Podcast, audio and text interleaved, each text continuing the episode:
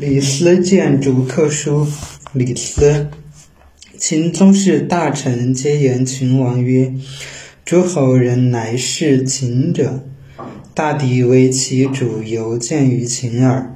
请一切逐客。”李斯亦意在族中。斯乃上书曰：“臣闻利益逐客，窃以为过矣。昔穆公求士，西取由于与戎。”东得百里奚于宛，引简书于宋，求匹报公孙之于晋。子无子者，不产于秦。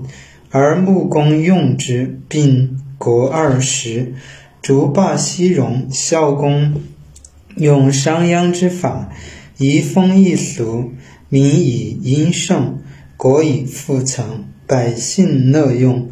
诸侯亲服，或楚魏之师，举地千里，至今至强。惠王用张仪之计，拔三川之地，西并巴蜀，北收上郡，南取汉中，包九夷，至郢城，东据陈高之险，割高于之壤。遂散六国之从，使之西面事秦。公师到今，昭王得范雎，废壤侯，逐华阳，强公室，杜司门，蚕食诸侯，使秦成帝业。此四君者，皆以克之功，由此观之，克何负于秦哉？向使四君却克不不而不累，舒适而不用，是使国无富利之时，而秦无强大之民也。今陛下至昆山之玉，有随和之宝，垂明月之珠，服太阿之剑，乘千里之马，见翠凤之旗，树临高之谷。此数宝者，秦不生一焉，而陛下悦之，何也？必秦国之所生，然后可，则是夜光之璧不是朝廷，西向之器不为完好，正位之女不充后宫，而骏马绝蹄不识外厩。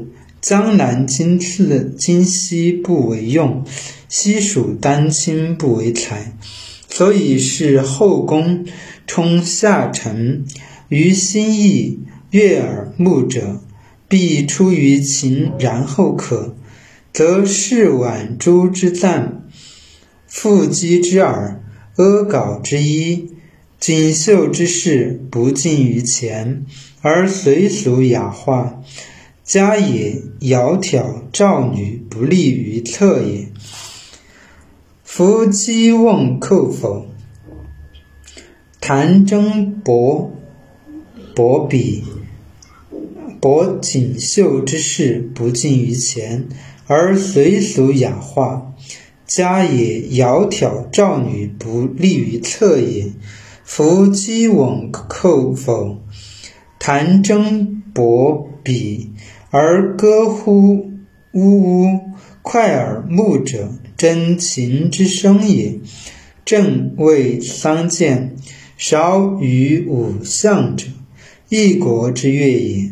今弃击否而就正位，退谈争而取少余，若是何者也？是者何也？快意当前，是观而已矣。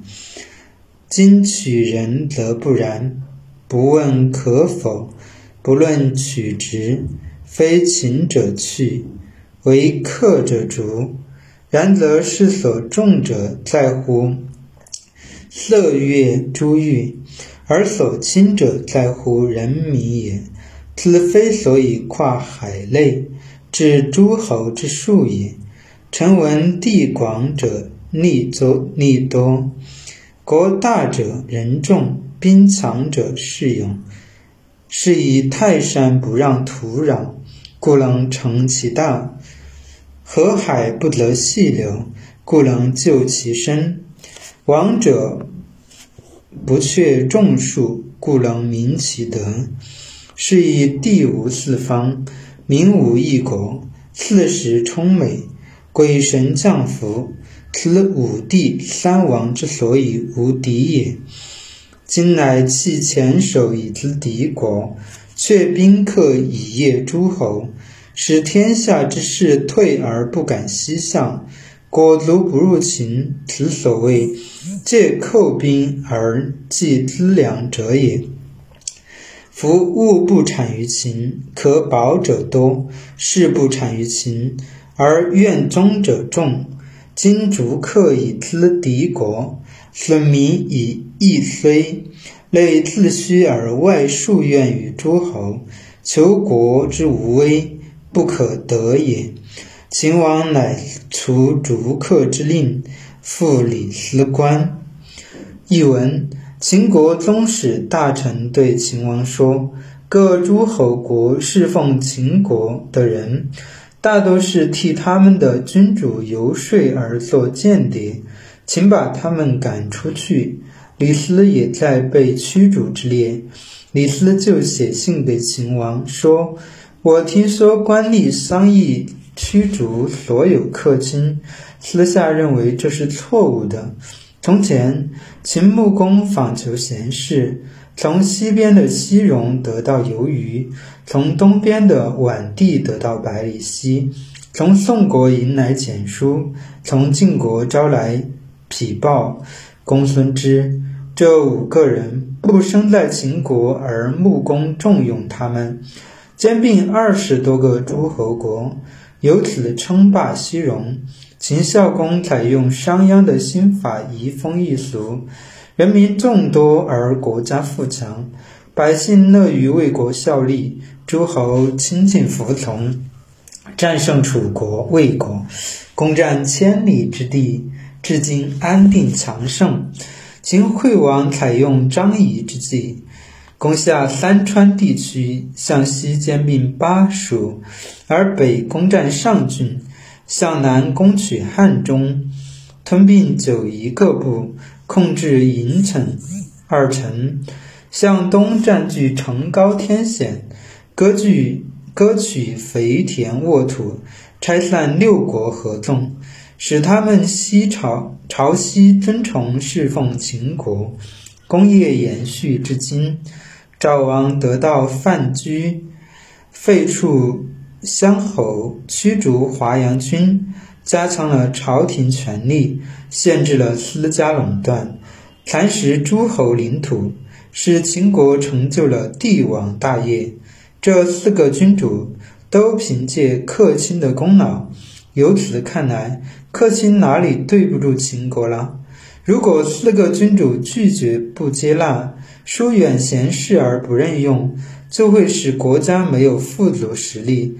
而让秦国没有强大的名声。